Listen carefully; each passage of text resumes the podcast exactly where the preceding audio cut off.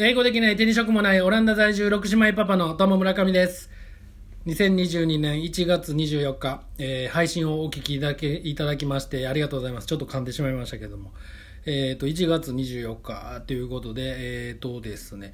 よくね、あの、日本の格言っていうんですかね、あの、1月は行く、で、2月は逃げる、3月は猿言うてね。あの猿ってモンキーちゃいますよ。あの去っていく方ねあのそういう格言をねあの昔習ったというか学校で習ったのか誰かに教えてもらったかちょっと忘れましたけどまあ多分ね学校やったと思うんですけどねそれを聞いておおなるほどなみたいなこう1月の「いい」とね「行く」と2月の「逃げる」とねまあそんないちいち説明せんでいいと思うんですけど。これ、えーと、面白いなと日本語って面白いなってねで今でもやっぱそれはよく覚えててで確かにねその通りで123月ってもうねあっという間に過ぎるっていうねそういうイメージなんですけどもまあそういうことで言えばえっ、ー、となんかこうね僕なんか勉強ね嫌いやったんであんまりあの勉強しなかったんですけど、まあ、得意じゃなかったんですけどねそれで言うたらなんか学校の中学の時の授業とかでなんかいくつかはねこう「えー、なるほど!」ってこうね頭にこう稲光っていうんですかねこうビリビリっときてあの大人になるまでしっかり覚えてるようなねことってあると思うんですけどその中の一つでえっ、ー、とねあの社会の時にえーとまあ、これはもうめっちゃ日本語の話なんですけどね社会でこう地図を勉強してる時やったかな。それでこう、えーとまず日本海側じゃないわ。日本のこの東の方はこう太平洋ですよね。地球でいうこの一番広い海っていうんですかね。太平洋。で、えーとえー、あっちアメリカのアメリカ大陸の方のこうアメリカとアフリカ大陸の間のとこですね、えー、は、えーと、大西洋を言ってね。漢字ではこう太平洋が、えーと、太いっていう字を先書くんですね。太い太いっていう字を書いてで海洋のようですね。三髄にこう羊かな。で、えーと太平あごめんなさい、えーと、太いに平らに、えーと、洋ですよね、えー、海洋のようですね。で、えーと、アフリカとアメリカの間あブラジルかの間のところが大西洋を言うてあの大きいの方なんですよね。大きい西の洋ですね。海洋の洋。で大きいとこの太平洋の太いこれを見分け方がねまあその習った当時は今やったらまあどっちがどっちってすぐ分かるんですけどその覚え方を先生に教えてもらった時に太平洋の点はねあの太いの点はあれはハワイや言うて教えてもらったんですよ。ハワイが点とその太平洋側太平洋にはあるからあの太平洋の方は太いっていう字を書くと。であの大西洋はあのハワイないから大きいっていう字やっていうね。あのそんなこんなであのそれはすごく面白いなって言って覚えてることの一つであるというね。もう超どうでもいい話でした。すいません。それでは行ってみましょう。英語できない手に職もないオランダ在住6姉妹パパのハニムコラジオ。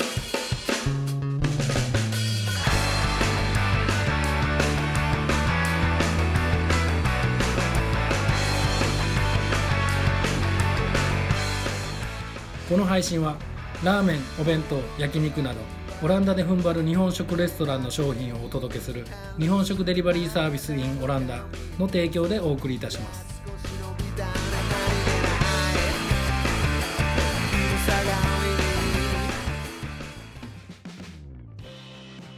というわけで、えー、ハニモコラジオ、えー、今日で4回目になるんですけどもこう順番にねこう僕がオランダ移住するに至った経緯をこうちょっとずつね小出しにしてお話ししてるんですけども、えーと、前回はあれでしたっけね日蘭通商公開条約ですね。はいっていうお話をさせてもらってまあそれがあることによって、えーと日本人はえ労働許可なくオランダで働けると。これ逆もしかりで日本ではオランダ人は労働許可がいらないという噂もあるんですけども、まあ、またその辺はねあのちゃんと調べてあのお話したいなと思うんですけどね、まあ、いずれっていう感じになるんですけども。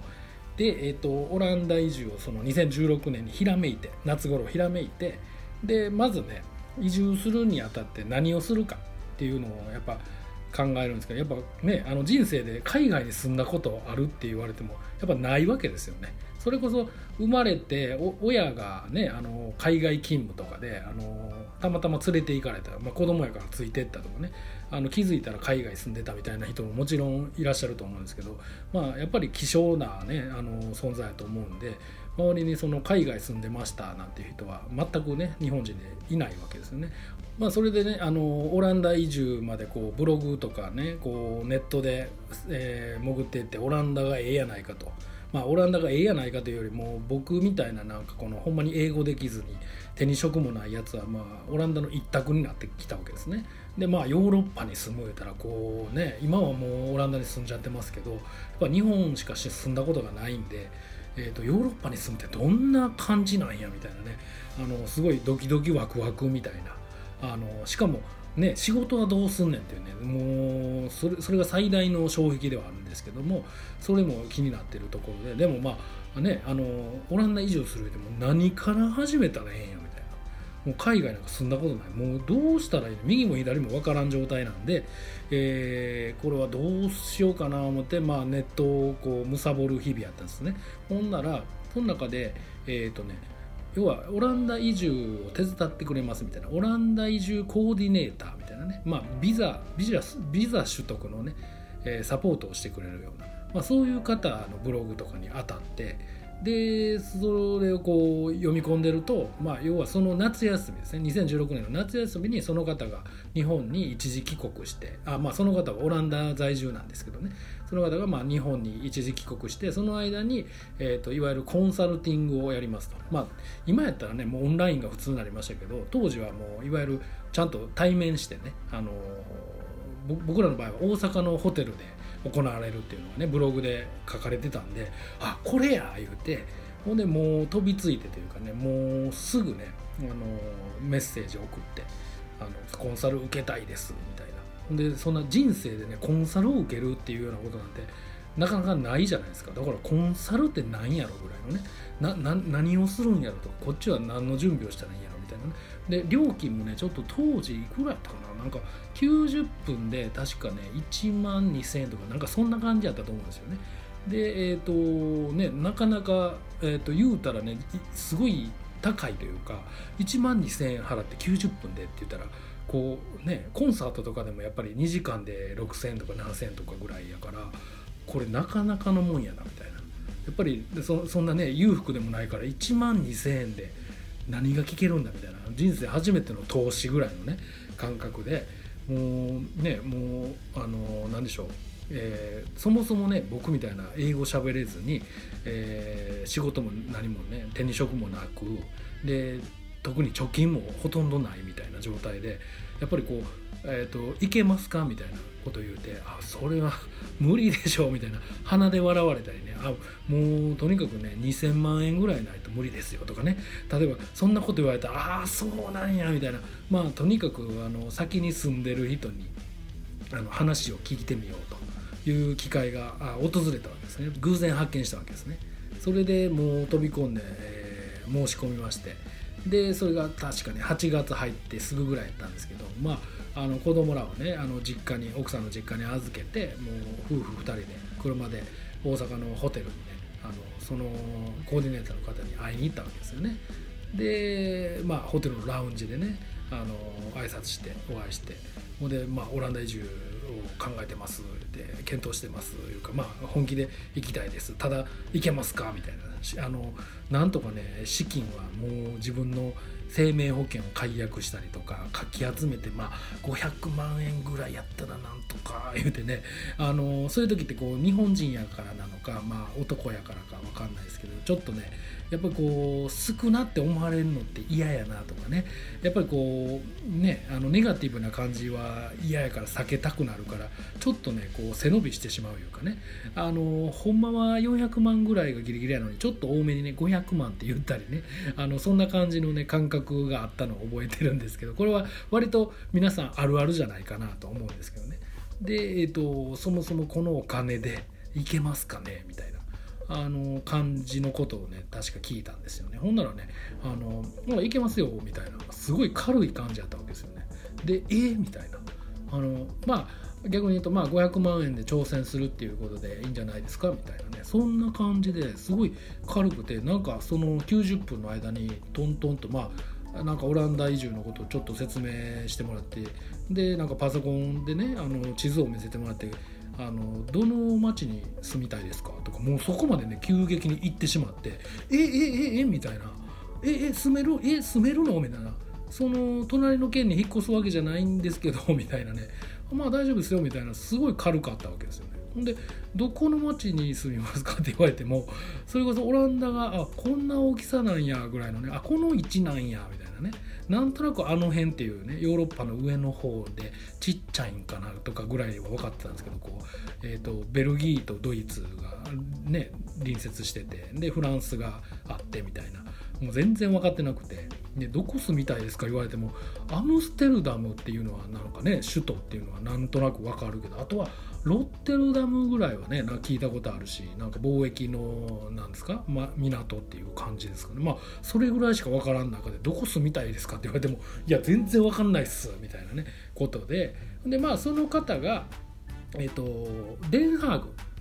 えーとまあ、オランダの政治の中心地の、ね、デンハーグですね。第3の都市と言われるね。アムステルダムロッテルダムでデンハーグみたいな。第3の都市と言われるところにお住まいだって。で、まあ、僕らも引っ越したらあのそれこそ親戚も何もね全く知り合いもいないわけですから、まあ、なんかそのコーディネーターの方しか頼る人がいないからあのその方の近くの方がええかなっていうね。なんかそういうあの単純な思いで。ただまあ僕らちょっと天の弱というかねなんかちょちょっとまあ日本でもハマってないようなとこもあったしなんかせっかくねヨーロッパまでねオランダなんて遠いとこまで行くのになんか日本人がたくさんいるとこにあえて行くっていうのはなんか面白くないなと。それもね面白くないなと思ってしまったんでちょっとなんか外したいなと。なんかそういうようなとこないっすかねみたいな。ことを言ったらまあ、デンハーグ近くで、えーとまあ、日本人が少ないというかね、あのマイナーなというか、まあ、隣町にデルフトっていう町があってまあ可愛い町なんですよみたいな。こと古い都で、まあ、ことでみたいなことを聞いてでその瞬間に「あもうそこでいいっすそこでいいっす」みたいな感じでねそのコンサルの時にもうね「あじゃあデルフトでいいっす」っていう風にね「デルフトってなんやねん」みたいな感じやったんですけど後にね、あのー、有名な、えー、オランダの画家さんでフェルメールっていうね画家さんがいるんですけどそこその方の出身地がデルフトやったりとかですごいやっぱそういう美術に精通してる人からするともうフェルメールがデルフトっていうのはねあとあのデルデルフト焼きとかねそういうのでもう観光地としてはすごい有名やっていうことで後で知るんですね。僕なんて全くその辺が疎いからフェルメールそれなんすかうまいんすか？みたいなねそんなぐらいやったんですけどまあまあとにかくもうあデルフトでいいっすぐらいの感じでその場で決めてほなまあえっとねあの移住に向けてやっていきましょうみたいな感じでその日は終わったわけですね。でなんかね帰りにねあの妻と2人でなんかトントンと決まってしまったなみたいな。ほんまに行くんかなみたいな。そんな感じの、えーと心持ちでね帰ったの覚えてるんですけどね。というわけであの前半戦はここまでして、えーとまあ、誰にも求められてないんですけどここでねあの僕が昔やってたバンドの曲紹介をね挟みたいと思うんですけども、えーと、これもね、えーと、僕らがデビューして、えー、セカンドシングルとして発売した曲で、まあ、僕らが得意とする王道ポップというかこのミドル、えー、バラードっていうんですかねミドルポップというかその曲のまあ代表的な曲の一つであると、まあ、セカンドシングルなんですけども、えー、いていただきたいと思います。ジェムストーンで幸せの形。僕は何もない僕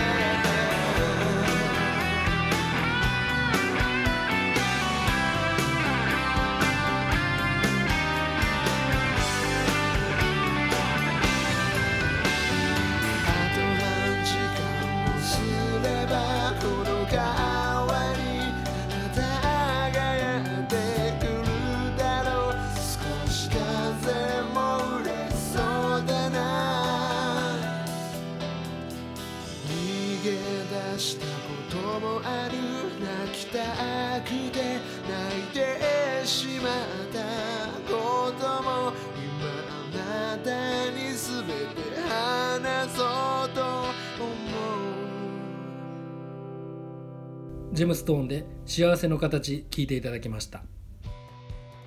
この配信はラーメンお弁当焼肉などオランダで踏ん張る日本食レストランの商品をお届けする日本食デリバリーサービス in オランダの提供でお送りいたします。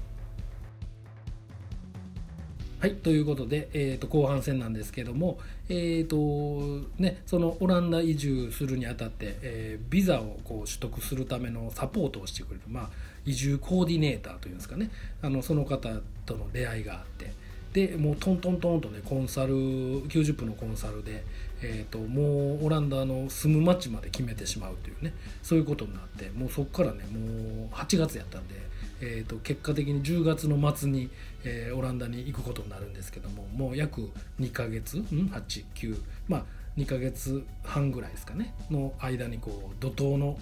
えーと、オランダ移住に向けての準備とかねもろもろが進んでいくわけなんですけどもまあ、僕もねあの移住してからあのそのサポートっていうんですかね移住のサポート。これはねもともと最初にこういうことをやりたいなって思ってるうちの一つやったんですよ。でもまあまだ僕も移住したてですしそんなサポートするしてる場合じゃないというかね自分がサポートされる側なんで、えー、そんな余裕はなかったんですけどどっかね頭の片隅で、えー、と先々ねあのうまくいってあの自分がこうオランダでうまくやっていけるようになって、えー、時が経てば僕がサポート側に回りたいなともともとねそういう人とね新しい方と出会うのが好きやったり人と接するのが好きっていうのがあったんでそういう方たちをサポートする側に回りたいと。もともと芸能のマネージャーとかやっててこうタレントとかをねこう扱うって言うたらあれですけど、えー、そういうような仕事が僕には向いてると思ってたんでもう僕こそあのそういうえーと、移住のサポートっていう側にね回るべき人間だみたいなふうにね勝手に思ってて。で、えーと、時が流れてねこうそれこそもう僕がやった仕事によってこういろんな方と出会うことが多くて日本人の方ですけどオランダ在住の日本人のいろんな方と出会うことによってこうどんどんね人脈ができていってで自分はもうそれこそ言語なんかできないんですけど僕はもうコミュニケーションの窓口だっていうことであの他のねその言語が必要な業務とかそういうのはもうベテラン勢のね得意な人に振ってチームを組めばいいっていうふうにね考えてまあそれがこう今のねオランダサポートっていう形にあのなんとかなってるんですけどもそれこそやっぱりそれをね2019年ぐらいでねあのビザを更新してししばらくしてでもうぼちぼちそういうものを始めてもいいだろうっていうね自分の中でそういうのができてきてでスタート,、えーと、オランダ移住の、え、サポート側に回ることをスタートするんですけどもやっぱりね最初はあの何でもそうなんですけど、えー、やってみないと分からんこともあってまあなのでねお金をいただく以上はあのちゃんとしないといけないというのもあるんですけど僕が取った方法としては、えーと、最初はね、まあ、僕らも経験を積まし積ましてもらうという意味で、えーと、かなり安くというかあの、まあ、いいねでいいですみたいな。まあその作業代はねいただかないとちょっとしんどいけどもうお客さんがこの仕事やったらこんなもんやなみたいなねあのことで「いいね」でいいですっていう風にして、まあ、それでちょっと経験も積ましてもらうみたいなねそういうことをスタートしたんですね。ででもね、あのこれねもう今だから言えるんですけどやっぱスタートするんですけどこれはまあ僕のミスやったなと思うんですけど要はまあ「いいね」でいいからってあのねしなんかこう結局はお金払う側からしたら「いいね」だろうがなんかね、あの決まった額であろうがお願いしてるもんはお願いしてるんでそこでこうまあちょいいねなんでちょっと失敗しましたけどすいませんねっていうのはちょっとやっぱそれはないでしょうみたいなね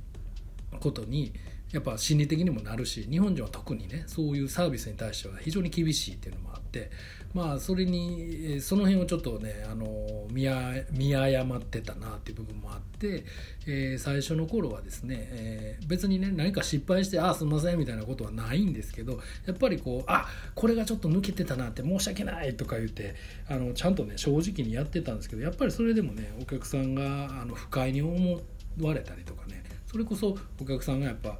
お客さん側的にねもうこっちは金払う側なんやからみたいなねそういう感じの姿勢で来られる方もいたりしてもうそうなってくるとねやっぱ信頼関係としてやっぱこのまま続けることは難しいなみたいなことでもうそこでお金はもういただきませんもう途中まで進めてしまった分はもうなんかねいろんな、えーと、翻訳したものとか書類とかもうその辺を全部差し上げますんですみませんここで終わらせてくださいみたいなことでもう途中でやめたりとか。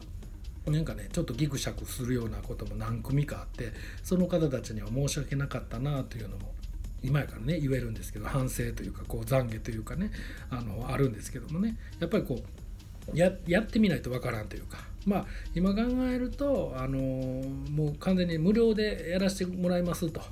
でその代わり経験を積ませていただきますみたいなねそれぐらいの覚悟でやらんとあかんかったなっていうのはね後から考えると思うんですけどまあこれもね人それぞれね考え方があるそれでもあのー、実際にそこにね時間を投下してるっていう意味では対価はもらうべきだっていう考えもあるとは思うんですけどやっぱりこうねなかなかね難しいなと。あとこのね移住のサポートって一口で言いますけどこう一回、えーとこれはよくある話でまああのどうしても僕のように考える方もすごく多くてやっぱ自分の経験をそのまま商売にできるっていう意味で移住のサポート側に回る方は結構いらっしゃるんですよ。ただねこのオランダの特性としてあの何ていうんですかねルールがコロコロ変わったりなんでしょうねあの窓口でこう対応があの人によって全然違ったりねこの人は OK って言ったのにこの人はダメっていうとかねそういうことがかなりざらにあってだから初心者というかまだその経験が浅い人にとってしまうとこう迷宮入りしてしまうようなねあれなぜなぜこう OK が出ないんだ次に進めないんだみたいなことも結構あって周りのそういうサポートをし始めた人のトラブルとかもあのすごく多くね耳に入ってくるようになったりしてで自分自身もやっぱこのねそういうことであのねなんかお客さんに迷惑をかけたりとかえーと、そういうことがあったりしてもう非常にねこう安易に始めてはいけないなっていうのはすごく強くね感じてもうそういうトラブル事例ってめちゃくちゃあって。でまあ一番立ちが悪いんがねそれがあのね手前味噌になってしまうかもしれないですけど自分はもうとにかく正直でね行こうと。だからもうすぐ謝ると。僕があの「すいません分かってませんでした」みたいな。そういう姿勢でやるっていうのは決めてたんですけどもやっぱりそういうのができない人とかまああの僕らも日本で働いてた時は要はミスは認めんなみたいなそういう風潮もあったりしてはったりをかましてとにかく逃げろみたいなねそういうようなこともたびたびあったりしてそれが染みついてたりすると自分のミスやのにそれをこう隠したり隠蔽したりしてでそれがどんどん傷として後々広がっていって結局信頼関係が潰れるみたいなね壊れるみたいな。そういうこともよくあったりとかねそういうのはねすごいたくさんねこう表に出てきてませんけどあのかなりいろんなところで起こってるだろうなというのがねあの想像にやすいんですけども、まあ、そういったのが、まあ、移住サポートのこの裏側というかねまだほんの一部しか言ってませんけどまあこれはまたねなんかあの反響があったりしたらまたあの詳しく事例としてこんなトラブルがあったんですみたいな話は別個でねやってもええかなと思うんですけどね。まあそういった形でまあ今となってはねもう非常にねもうすごい自信を持ってオランダのこと全て分かったつもりではないですけどすごくねあの優秀なブレインとね、まあ、うちの奥さんも含めあのオランダ在住歴の長い旦那さんがオランダ人の方だったりねそういう方たちをチームメンバーとしてえー、オランダサポートチームという形で、えー、やらせていただいてますんで、えーと、ぜひぜひねそういうもう今、えーと、サポサポーターコーディネーターの方とかすごくたくさんいるかもしれないですけどどどなたにしようかなって迷うことも多いとは思うんですけども、えー、迷った時はもう僕のとこ来ていただいたら間違いないかなというね。もうなんかごめんなさいすごい宣伝になってしまいましたね。こんなつもりじゃなかったんですけどこのあの台本なしでアドリブで喋っていくと結局そこに行き着いてしまったっていうね。すごいやらしい部分が出てしまいました。すいません申し訳ないです。ということでまだ今日もね長くなりそうなんで今回は、えーと、今日のラジオはこれぐらいにしときましょうということで、まあ、また来週とかねあのいろいろあの進めていきたいと思うんで、まあ、今後もねなんかゲストを呼んだりとかいろいろ考えてるんで、まあ、まだあの来てくれるかどうかも分かりませんけどどんどんねこうエンタメ色を強くしていきたいなと思っております。ということで今回の「ハニムコラジオ」はこの辺で。また次回。さよなら。バイバーイ。